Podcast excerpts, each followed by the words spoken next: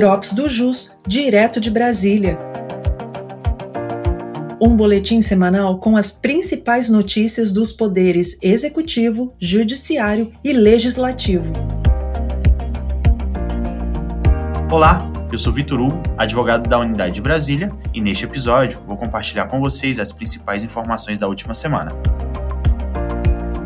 No Poder Judiciário, o plenário virtual do STF iniciou o julgamento do tema 104, no qual se discute a incidência do IOF sobre operações de mútuo de recursos financeiros entre pessoas jurídicas ou entre pessoa jurídica e pessoa física, segundo as mesmas normas aplicáveis às operações de financiamento e empréstimos praticados pelas instituições financeiras.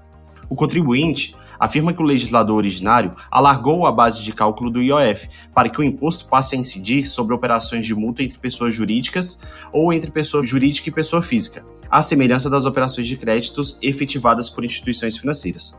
Ocorre que, nas palavras da recorrente, no contrato de mútuo não há concessão de crédito, mas sim torna-se o mutuante obrigado a restituir ao mutuário o que dele recebeu, sendo incontestável que não se insere no conceito de operação de crédito o contrato de mútuo realizado entre pessoas jurídicas e entre estas e pessoas físicas.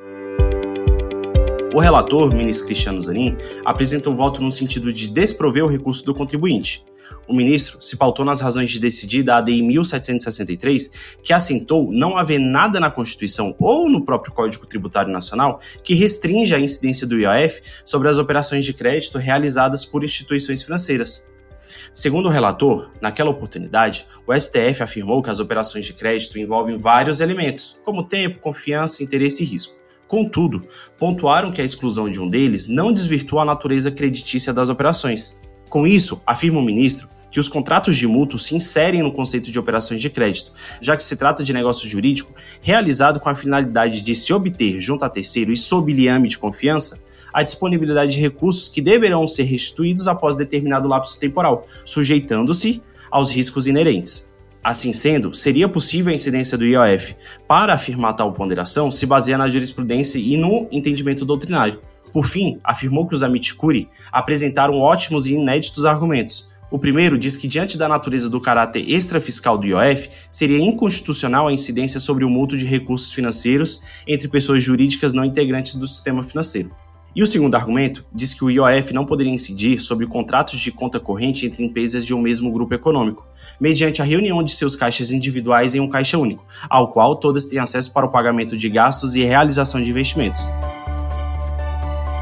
Quanto ao primeiro argumento, o ministro asseverou que não há exclusividade da função regulatória do IOF, de modo que sua incidência seja restrita às operações atinentes ao mercado financeiro, como já decidido pelo STF ao julgar o tema 1102 da repercussão geral.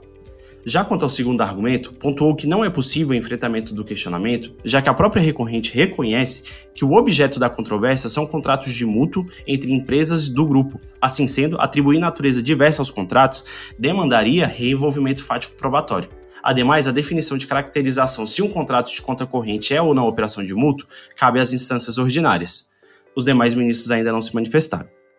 O relator, ministro Cristiano Zanin, propôs a seguinte tese: é constitucional a incidência do IOF sobre operações de crédito correspondentes a mútuo de recurso financeiro entre pessoas jurídicas ou entre pessoa jurídica e pessoa física, não se restringindo às operações realizadas por instituições financeiras.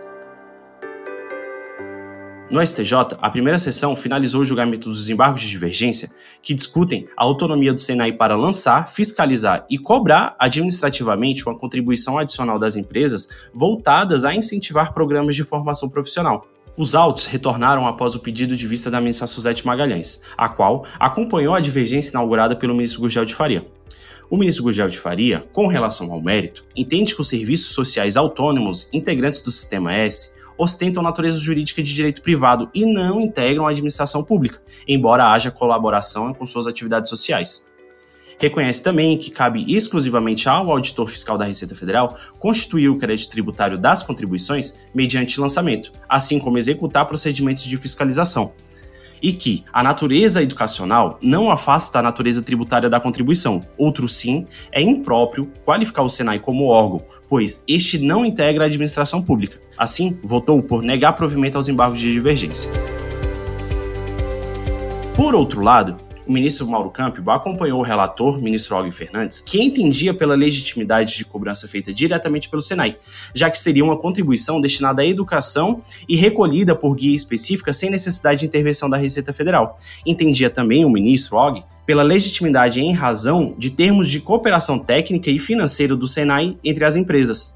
O ministro Mauro Campbell destacou na leitura da emenda de seu voto a prolongada cobrança feita por 70 anos de contribuição e pelo relevante serviço prestado pela entidade. Assim sendo, propôs que a modulação dos efeitos do julgado só produza efeitos para fatos geradores futuros. Dessa forma, a primeira sessão, por maioria, negou provimento aos embargos de divergência, nos termos do voto vista do ministro Guajajara de Faria, e ficaram vencidos os ministros Og e o ministro Mauro Campbell. Contudo, a publicação do acórdão deste caso ficou suspensa para manifestação das partes sobre a proposta de modulação.